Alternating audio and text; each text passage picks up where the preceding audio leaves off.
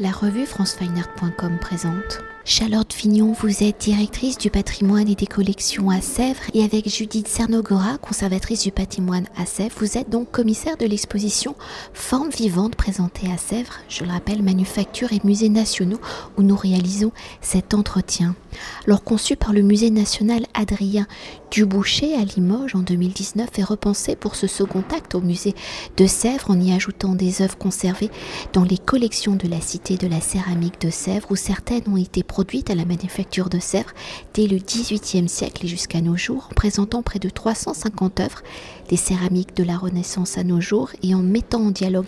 des peintures, des pièces d'orfèvrerie et des objets scientifiques, l'exposition Forme vivante en mettant en lumière les liens qui unissent le monde minéral issu de la terre et le monde du vivant, de l'organique animal et végétal, en explorant donc une temporalité de 500 ans et en s'articulant en trois chapitres, et je les nomme naturalisme, imaginaire organique et à l'intérieur du vivant pour volonté d'interroger notre rapport au vivant, un vivant inscrit dans la matérialité même de la céramique où la terre, sa matière première, est le berceau du vivant, le terreau qui fait vivre l'humanité. Alors si depuis la nuit des temps, l'homme représente le vivant, que la représentation animale, végétale est dans le fondement des écritures plastiques venant nourrir les artistes, inspirant et se matérialisant dans leurs œuvres, qu'ils soient matière ou motif, le vivant est donc omniprésent. Alors dans un temps contemporain, le vivant sous une dimension écologiste est au cœur des débats sociétaux et politiques dans sa dimension artistique. Comment le vivant s'est-il installé comme une matière de création dans sa dimension la plus naturaliste à sa réappropriation jusqu'à l'abstraction? Comment les artistes étudient-ils le vivant? Comment font-ils évoluer ce vivant? Effectivement, l'exposition montre que les artistes, notamment les artistes euh, céramistes, ou des artistes qui ont travaillé la, terre ont depuis au moins la Renaissance euh, une relation avec, euh, avec le vivant, en travaillant la matière, en, en faisant des moulages sur nature, comme à l'époque de la Renaissance, et des figures comme Bernard Palissy, ou aller au XVIIIe siècle en représentant des, des oiseaux euh, sur des assiettes de sève. Et aujourd'hui, je pense que les artistes euh, s'interrogent, euh, parce qu'on est un monde qui, qui, va, qui va vite, un monde qui évolue beaucoup, qui a beaucoup, beaucoup changé, notamment ces, ces trois dernières années, avec une, un virus qui nous a quand même énormément bouleversé et qui a, qui, je pense, nous a, a, changé aussi notre relation avec, avec, avec le vivant. Et les artistes euh, en céramique, on, le voit assez bien avec les créations présentées dans l'exposition, ne cherche pas forcément à reproduire euh, des œuvres euh, de façon naturaliste. Il ne cherche pas à reproduire des bouquets de fleurs euh, comme au XVIIIe siècle ou, des animaux ou à peindre de façon très naturaliste des, manifestations, quelles qu'elles soient, végétales ou animales, du, vivant, voire même un corps humain. Aujourd'hui, on est plutôt dans des artistes qui essayent de euh, d'interpréter, j'ai envie de dire, avec la matière, le caractère vivant de la chose. Euh, nous sommes assis à côté de, euh, de pièces de Johan Cretton, Les Grandes Vagues, hommage à Bernard Palissy. Et effectivement, c'est dans la matière, c'est dans les émaux, dans la représentation, dans le mouvement qu'on qu voit que ces œuvres presque bougent, euh, vivent. Jean Girel, également un artiste représenté dans l'exposition, va aussi avoir un travail euh, d'émailleur euh, qui va imiter, reproduire euh, des des, peaux de grenouilles ou des, des peaux de serpent, euh, des matières vivantes. Donc ils vont, ils vont être plutôt dans l'évocation et, énormément sur, le travail du modelage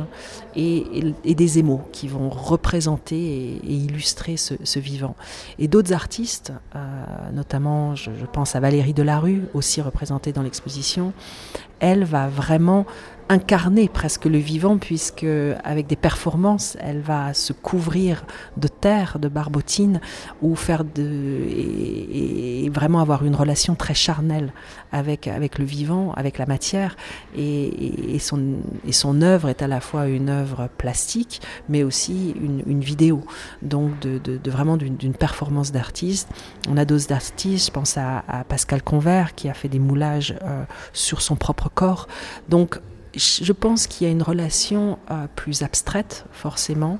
euh, et peut-être plus, intime aussi d'exploitation de, l'artiste, de, son corps, de nos corps, euh, de la nature et une volonté de, de, le représenter forcément de façon beaucoup plus abstraite euh, que, que l'ont fait d'autres artistes dans le passé. Et pour poursuivre hein, et rentrer dans cette matière, si l'exposition porte son attention hein, sur la céramique et son histoire à travers les différentes formes du vivant, la matière de ses créations étant elle-même une matière vivante, hein, comment la terre, sa définition nourricière, sa matérialité sculpturale, donc modelable, sont-elles des dimensions explorées par les artistes Vous l'avez déjà légèrement évoqué. Je pense que c'est euh, encore, euh, ça dépend beaucoup des artistes. Euh, c'est encore une relation très personnelle de chaque artiste avec la matière, entre celui qui va vouloir effectivement faire un moulage sur son propre corps jusqu'à la personne qui va essayer de, le modeler, on, de trouver des formes assez monumentales, d'autres beaucoup plus intimes, et, et aussi toute une veine d'artistes finalement qui vont aussi et c'est représenté dans l'exposition, euh, représenter des, euh, des choses comme des microcosmes, des organiques qui ne sont pas visibles à, à l'œil nu, donc rendre euh, visible l'invisible, essentiellement, j'ai envie de dire, euh, par, le moulage. Donc euh, on est vraiment sur des œuvres contemporaines aujourd'hui euh, d'artistes qui, créent des œuvres d'art, des sculptures. On n'est plus du tout dans des artistes qui vont représenter ou faire des services de table, par exemple, ou, des vases, comme euh, encore à l'époque Art Nouveau. Euh, là, on est vraiment sur des artistes qui s'expriment et qui veulent euh, utiliser euh, ce matériau vivant, comme, vous l'avez dit, cette terre forte de symboles et, de messages, pour faire passer un, message d'artiste à travers des, sculptures et des œuvres très personnelles. Il n'y a pas une œuvre d'un artiste contemporain dans l'exposition qui est en fait un, une œuvre fonctionnelle alors qu'on voit très bien qu'au XVIIIe et au XIXe et, et même encore au tout début du XXe siècle, à l'époque Art Nouveau, on a des, œuvres très fortes inspirées de la nature qui sont des vases, des services de table, euh, etc. Là, on est sur une autre dimension avec les artistes contemporains. Et juste, justement pour poursuivre, hein, la céramique dans son origine ayant une dimension principalement, vous l'avez dit, hein, utilitaire, fonctionnelle, où les objets sont liés au quotidien des repas, de sa préparation à sa consommation, comme on faisait référence d'ailleurs l'exposition à table le repas tout un art, où le vivant, par la forme animale et végétale, est donc au cœur de nos repas, de notre alimentation. Alors pour mettre en abîme cette nourriture à travers cette dimension utilitaire, fonctionnelle, comment les artistes, plutôt donc du passé, explorent-ils, détournent-ils les formes du vivant? Effectivement, l'exposition montre beaucoup, beaucoup d'exemples de, euh, de, cela euh, et c'est très lié et change beaucoup en fonction des époques et des manufactures et des lieux de production. Mais on a de très, beaux exemples euh, à Sèvres dans les collections du, musée de,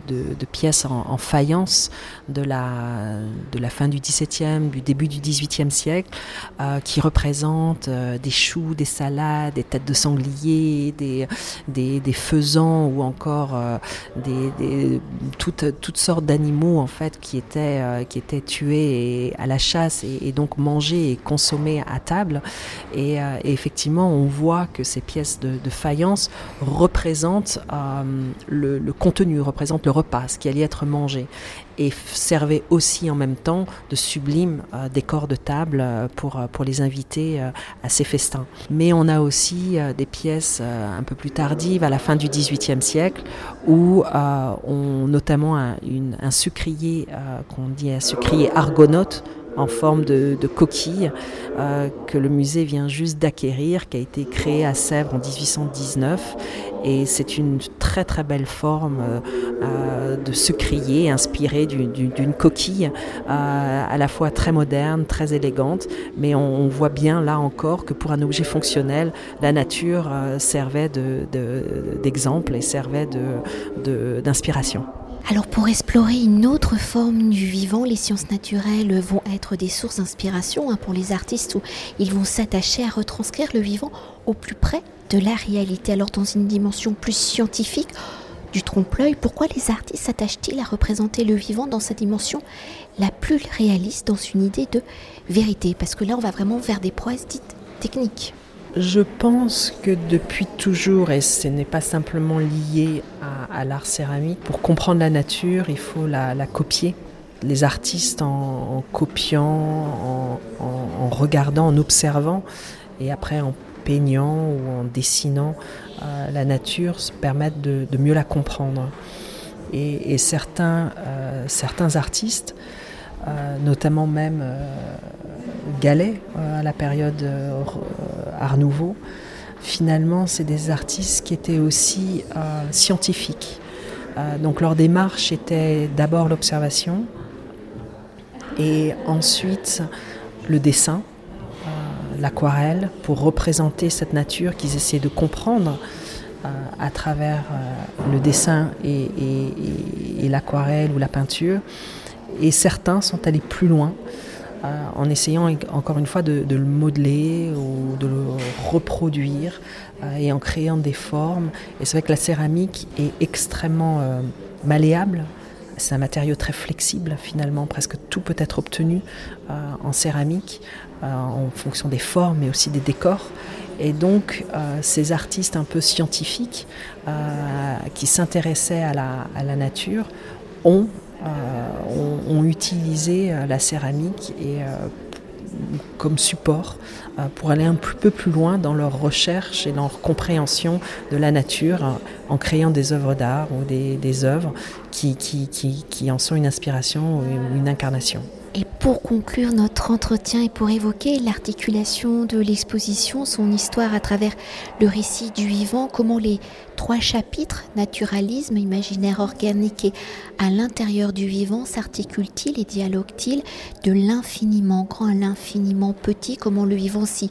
montre-t-il et à travers ce récit, comment traversez-vous justement l'histoire de l'art et les courants qui ont fait du vivant la matière de leur définition, de leur vocabulaire? Ah, c'est une des grandes richesses de cette exposition qui a un thème à la fois très ouvert et très d'actualité. C'est que finalement, on se balade euh, dans le temps.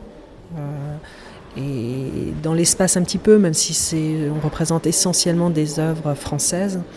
mais dans le temps, et on voit effectivement que les artistes, euh, entre la Renaissance et jusqu'à aujourd'hui, ont interprété selon leur sensibilité différemment et ont eu un regard différent sur, la nature.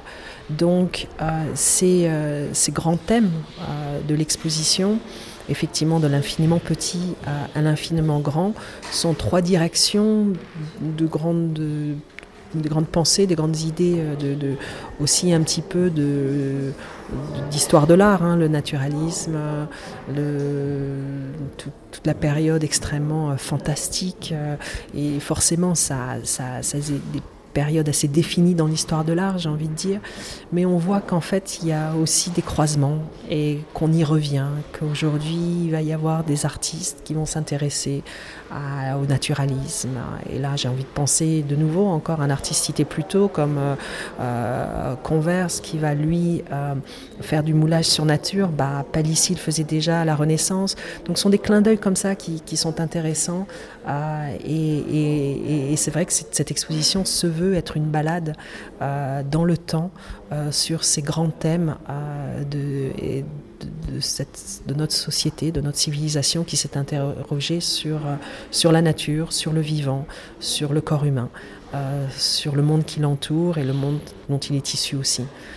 Merci beaucoup. Merci beaucoup. Cet entretien a été réalisé par franceweiner.com.